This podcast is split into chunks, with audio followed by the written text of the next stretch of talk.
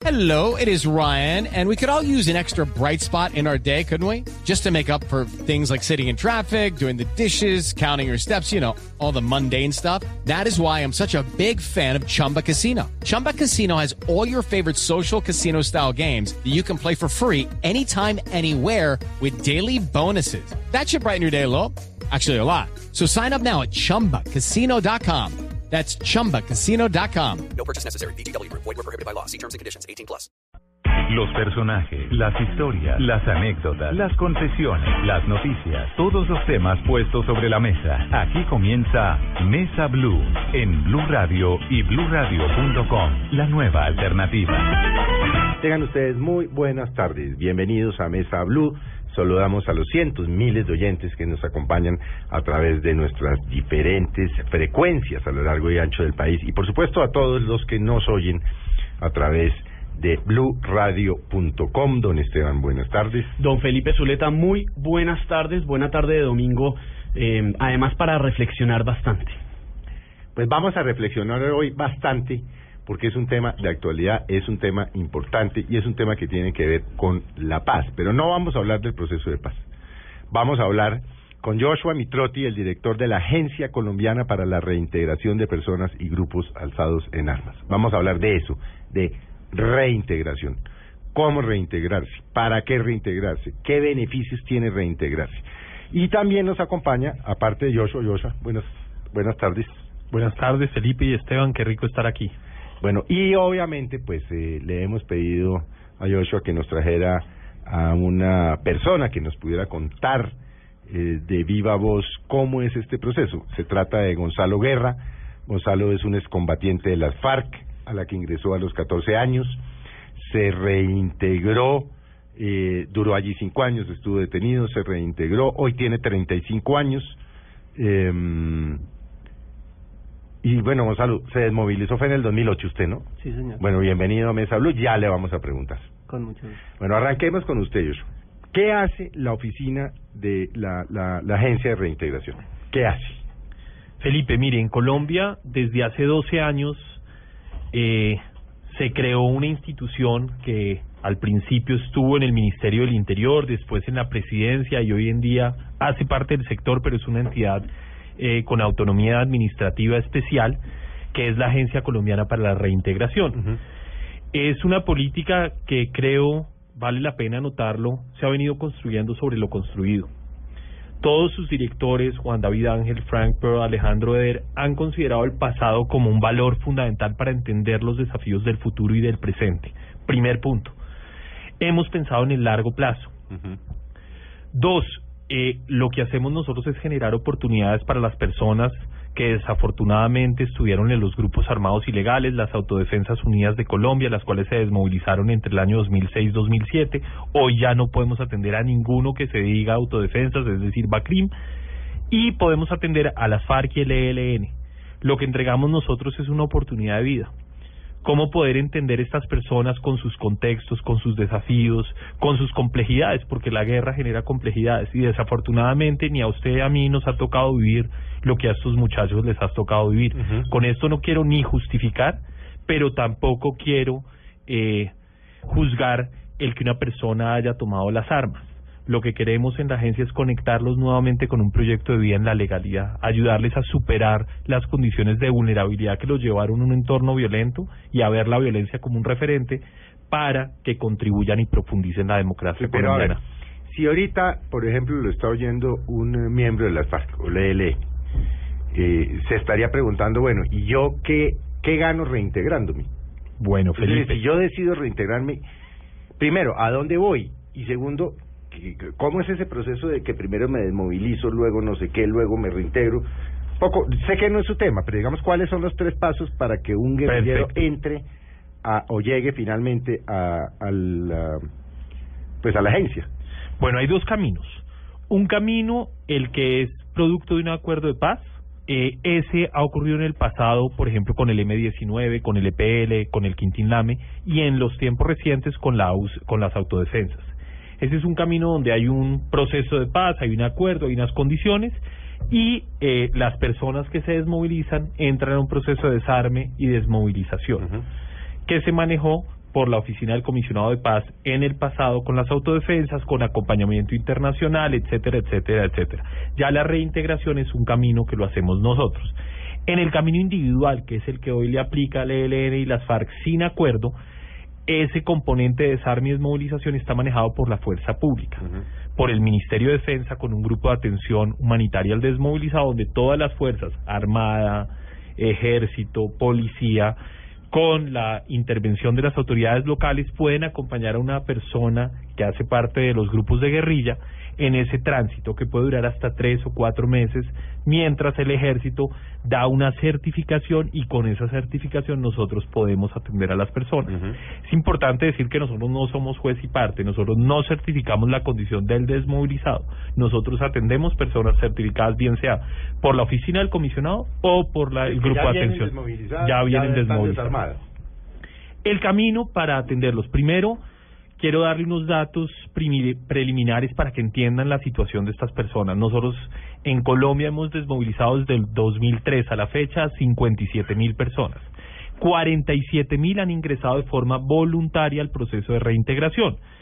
Es importante anotar que del 2003 al 2006 teníamos un proceso de reinserción, un proceso que lo que generaba era un apoyo económico, un estipendio económico mensual a partir de una factura, una cuenta de cobro que ellos presentaban, el Estado desembolsaba, era un programa centralizado, con muchas dificultades porque no teníamos la capacidad política, financiera, no teníamos el conocimiento de la población, pero fue un aprendizaje fundamental para tener lo que hoy tenemos.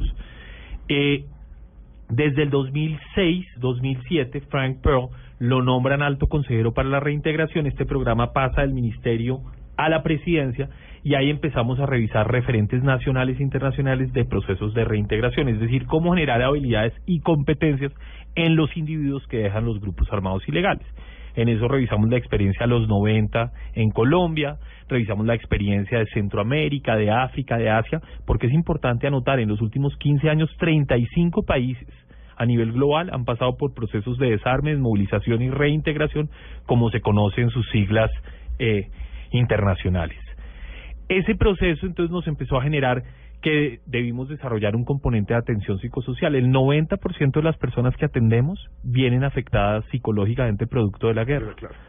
El 75% de la gente que ha ingresado al programa llegan como analfabetas. El 46% de las personas que ingresaron al programa dicen haber sido reclutados como menores de edad, como le pasó a Gonzalo. O eh, que se integraron a los grupos armados ilegales. Muy importante anotar que nosotros no atendemos a los menores de edad. Los menores de edad van a un proceso especial de restitución de derechos manejado directamente por el Instituto Colombiano de Bienestar Familiar. Pero cum- cuando cumplen la mayoría de edad van al proceso de reintegración. Ahora bien, ¿qué hacemos? Trabajamos ocho dimensiones. Nosotros lo que queremos es que una persona que viene en condición de vulnerabilidad porque ejerció la violencia y la violencia fue ejercida en él, muchos de estos hombres se van a la guerra porque su familia no era un entorno de protección. Había abuso, había maltrato, había trabajo infantil, había una cantidad de, de, de, restricciones y condiciones no aptas que hicieron que muchos de ellos vieran como menores de edad una posibilidad en el grupo armado ilegal como un entorno de protección. Tiempo de permanencia en los grupos, 20 años. Bajo esas ocho dimensiones nosotros empezamos a trabajar cuatro frentes fundamentales. Uno, el tema psicológico, cómo los estabilizamos. Afortunadamente un 93% de las personas que atendemos logramos que superen una condición y puedan eh, tramitar una vida normal. Solo un 7% de ese 90 y- de ese 100% no puede eh, superar una condición y ya tenemos que perfilarlo al sistema de salud pública para que sea atendido ahí. Acá tenemos discapacitados mentales y físicos. Eh, afortunadamente, como le decía, el 93% pueden integrarse a la vida.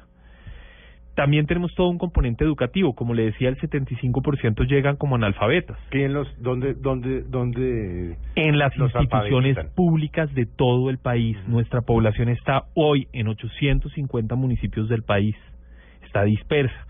Sí es importante anotar que en 79 municipios está el 80% de la población y esos 89 municipios son esos 79 municipios, perdón, son grandes ciudades, ciudades intermedias, pero tenemos todo un componente rural y urbano. Nosotros no promovemos que la gente se mueva a las ciudades.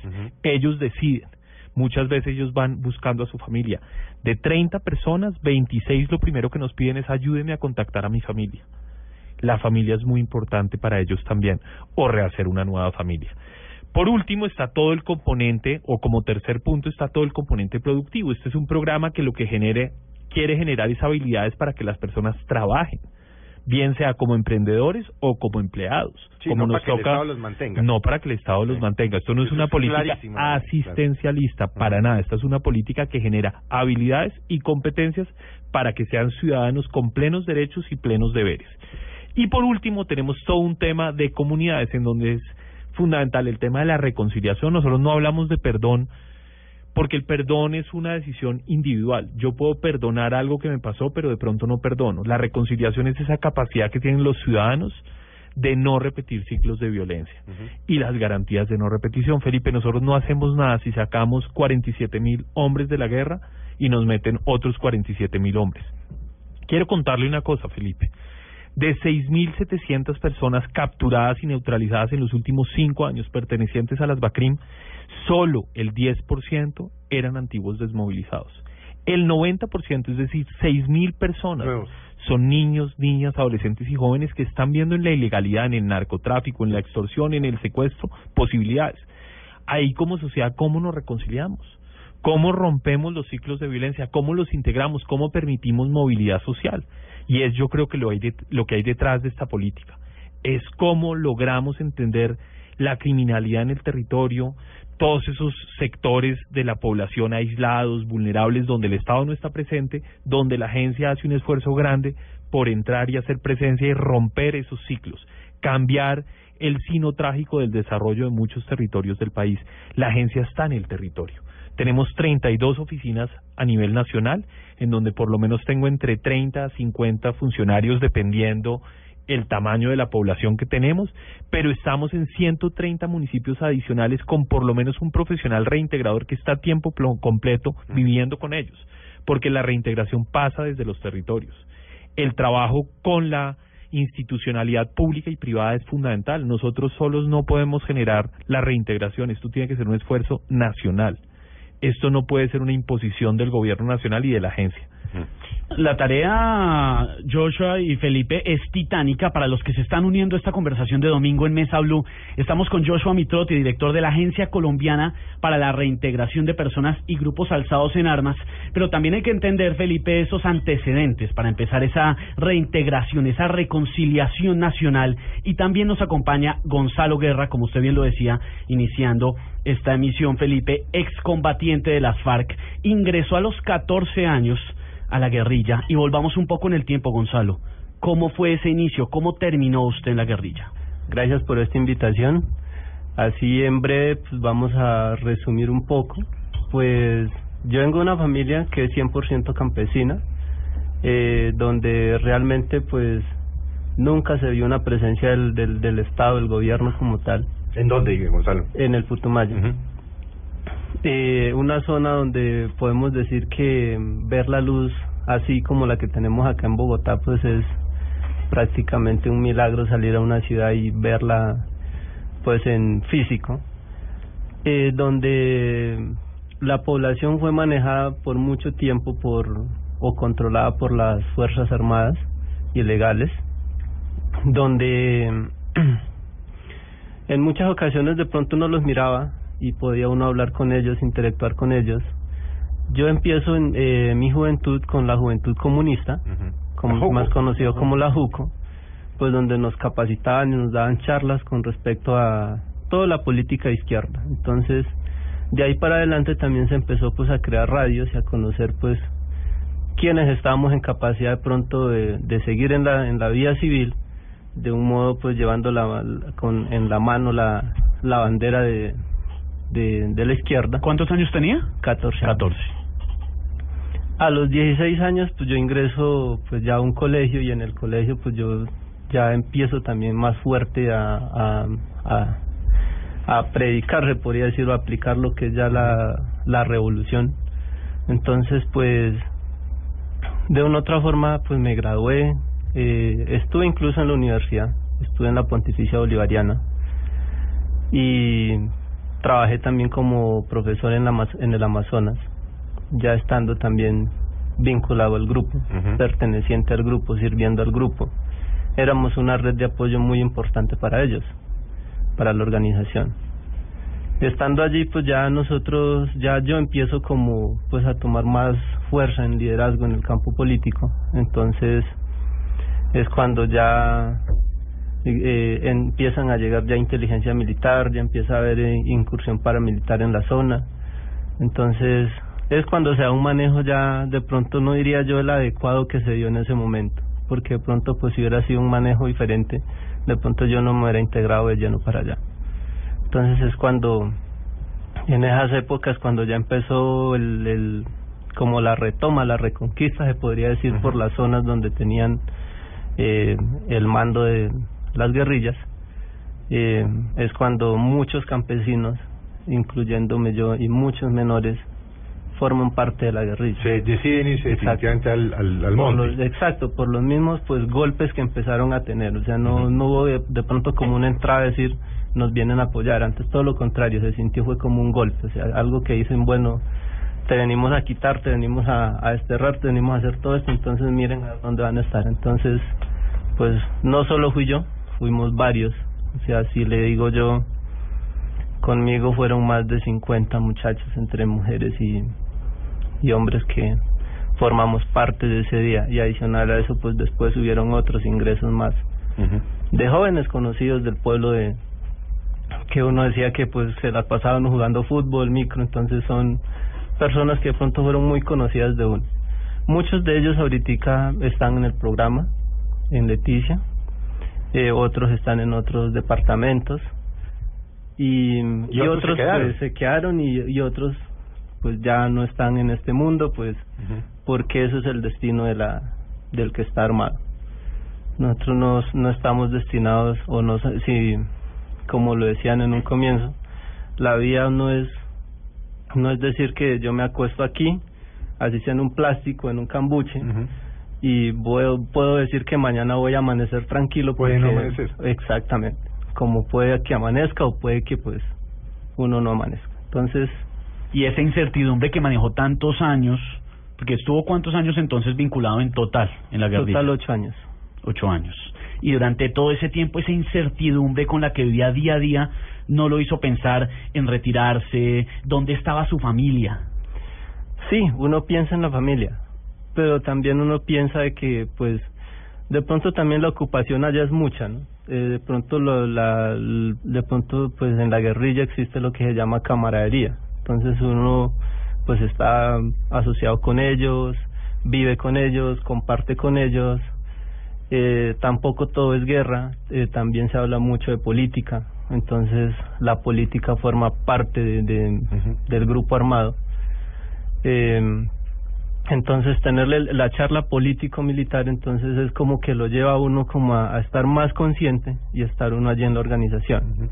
Entonces, eh, espérese, le, eh, Gonzalo, le pregunto a Joshua es, ¿qué garantía tiene una persona como Gonzalo, que lo está oyendo usted hoy? O sea, nos está oyendo, un muchacho que está en la guerrilla, lo está oyendo, de que esto efectivamente sí funciona. Porque es que estábamos hablando aquí fuera de micrófonos con Gonzalo que en algún momento en la guerrilla, eh, pues el temor es que los cogen, se desmovilizan y que los botaban desde los helicópteros, los mataban, los desaparecían, los asesinaban. Felipe, yo creo que la principal garantía es que ellos quieran cambiar. Yo lo que les puedo ofrecer a las personas que entran al proceso de reintegración es oportunidades para atenderlos con dignidad y con humanidad. Pero ellos tienen que poner su parte, es que ellos quieren y deben conectarse con un proyecto en la legalidad. Es como si usted tiene un hijo y ese hijo quiere coger un mal camino. Usted no puede hacer mayor cosa sino orientarlo. Lo mismo nos pasa a nosotros. Nosotros damos oportunidades. Un 76% de la gente que ha ingresado ha aprovechado esto y está comprometido con la legalidad, pero hay que decirlo, hay un 24 que ha reincidido, está en riesgo de hacerlo por varios contextos, Felipe. Primero hay una inestabilidad jurídica eh, que es muy compleja en este país. Nosotros desmovilizamos unas personas en el año 2006 con unas reglas de juego y al cabo de los años hemos venido cambiándolas. Eso hace que sea un desafío mayor reintegrarse. Por ejemplo, las personas que salieron de las autodefensas, todos van a tener antecedentes judiciales porque los van a condenar por una ley que salió en el 2011, que es la 1424, que trató de superar un concepto del, del Consejo Superior de la Judicatura. Y ahí yo creo que tenemos que reflexionar como nación. Es qué queremos realmente, qué garantías les queremos dar a estos muchachos que hoy están comprometidos con la legalidad, por poner solamente un ejemplo. Pero desde Sí, la ¿por qué gente pagar por el resto de la vida lo que se hizo en un momento determinado? y tenemos que romper ciclos de violencia. Ujú. Eso sí quiero ser enfático. Yo sí creo que en Colombia tenemos que hacerlo desde la memoria histórica. Porque en Colombia hemos sido muy buenos para poner punto final y no entender lo que pasó. Yo sí creo que este proceso, uno de los esfuerzos grandes que hacemos es contribuir, por ejemplo, al Centro de Memoria Histórica como un elemento fundamental para que lo que pasó no vuelva a pasar. Y yo creo que frente a cualquier proceso es muy importante que ese sea uno de los elementos básicos, es las garantías de no repetición. Y las garantías de no repetición ocurren desde una revisión del pasado histórico.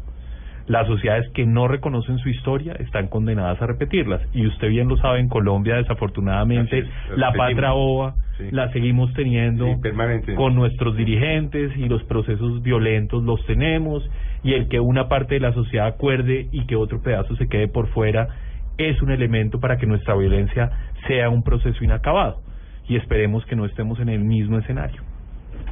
Antes de irnos a una pausa, una pausa muy breve, eh, y seguir hablando con Joshua Mitrotti y con Gonzalo también, que nos está acompañando en esta tarde, para entender un poco lo que estaba diciendo Joshua precisamente. Esto es un tema no solo de ponerle punto final, hay que entender todo lo que ha pasado históricamente atrás. Hoy en día, eh, su vida, ¿cómo ha cambiado desde que ingresó a todo el plan de la Agencia Colombiana para la Reintegración, la de su familia, además la de su entorno, porque pensamos muchas veces solamente en el exguerrillero, pero no en todo el entorno familiar. Sí, gracias Esteban por esa pregunta. Eh, empezando, pues no es fácil, ¿no? no es una decisión que de pronto lo tome uno de la noche a la mañana, como lo explicaba eh, aquí el señor Felipe. Felipe. No, de pronto el temor, como él decía, que lo desaparecieran o que la lanzaran a uno, bueno, en fin, muchos mitos que, que hubieron. Pues ya el estar de pronto, por ejemplo, que le digan a uno bienvenido, eh, lo, aquí está su casa, lo vamos a proteger, ¿qué necesita? de pronto el que le ofrezcan ya un plato de comida, un vaso de agua, pues eso ya genera confianza en, en uno decir, bueno, sí, me van a atender acá. Entonces, pues uno decide quedarse. En mi caso, por ejemplo, yo llegué aquí a Bogotá, me recibieron acá los de la Armada, eh, le agradezco mucho al sargento que me recibió, entonces me atendió muy bien, entonces me dijeron a mí, pues lo que dice el, el doctor es muy cierto, pasamos a, a un proceso de desmovilización donde ellos tienen que certificar si uno en verdad es o no es de allá, porque Claro, muchos claro. pueden Pueden o sea, llegar y decir, como exacto. tengo hambre, me presento y digo que me van a movilizar, Eh, porque no tengo exactamente. empleo, porque sí. Exactamente, entonces, pues yo no, o sea, yo pensaba que con solo decir que yo era allá ya era suficiente. listo, entraba. sí, entonces no es así, entonces hay que pasar un proceso, hay que incluso ellos le presentan por descripciones de zonas, si uno conoce esta zona, incluso si uno eh, le muestran fotos a uno de los de los comandantes y pues Uno tiene que saber que, de- sí. Exacto, o sea, uno tiene que, o sea, decir lo que es y si uno pues no conoce, pues ni, no puede, ellos de pronto no pueden certificarlo a uno pues como si perteneció al grupo armado. Entonces ya después de eso, pues la atención allí, en primera instancia, pues es una casa de hogar donde nosotros pues recibimos todo lo, lo, lo, lo, lo primordial, como es alimentación, nos dan un, eh, una ayuda económica eh, y nos enseñan pues a como a convivir en, en la ciudad porque pues no es fácil eh, estar usted metido de pronto en, en el monte, en la selva, caminar en la selva, a que de pronto usted ya camine en la ciudad, porque pues uno en un camino camina normal, pues ya aquí uno tiene que cuidarse de los carros, Sí, cuidarse... salir a la civilización. Exactamente, pues, o esto se le puede llamar Sí, entre comillas. Vamos a hacer un breve corte. Sí, sí, hagamos una breve pausa. Bueno, quédense con nosotros, interesantísimo el tema, porque uno cree que estas cosas cuando las maneja el Estado no funcionan y resulta que sí funcionan. Ya volvemos. Ya regresamos con Joshua Mitrotti y Gonzalo Guerra en Mesa Blue.